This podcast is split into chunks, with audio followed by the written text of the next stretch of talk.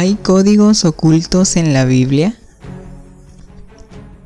Una de las cualidades fundamentales de la Biblia es su claridad.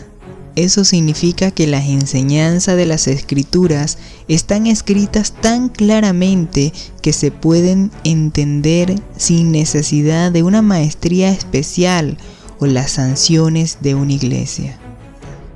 La Biblia habla claramente, frecuentemente de su propia claridad. En Salmo 119, 130 dice, La exposición de tus palabras alumbra, hace entender a los simples.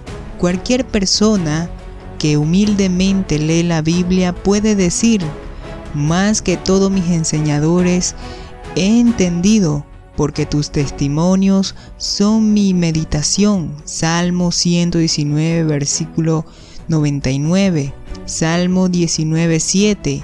Enseña, el testimonio de Jehová es fiel, que hace sabio al sencillo. La idea de que pueden haber códigos ocultos en la Biblia limita la accesibilidad del mensaje verdadero de la palabra a los supuestos expertos quienes pueden descifrar los mensajes profundos que Dios esconde en las escrituras, pero este tipo de expertos no son necesarios porque la Biblia no contiene ningún código oculto. Una teoría de código oculto trabaja como un rompecabezas común de una búsqueda de palabras, mensajes ocultos que están supuestamente encajados diagonalmente entre el texto hebreo.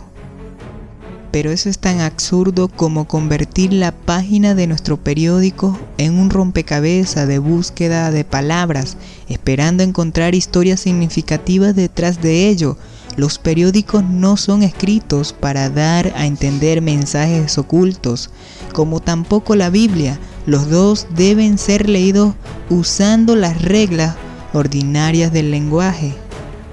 Por supuesto que hay conceptos en la Biblia que son difíciles de entender.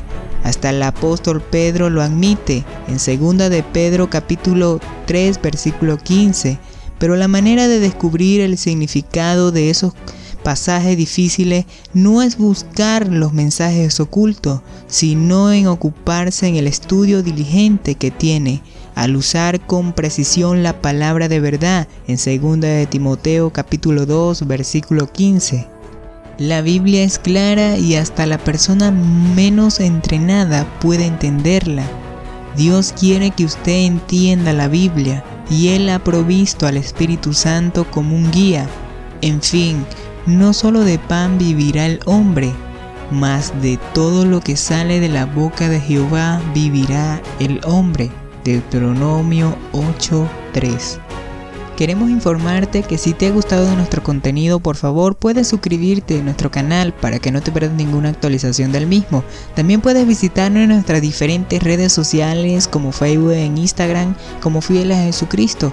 También puedes visitar nuestra página web www.fielesajesucristo.com. Somos Fieles a Jesucristo.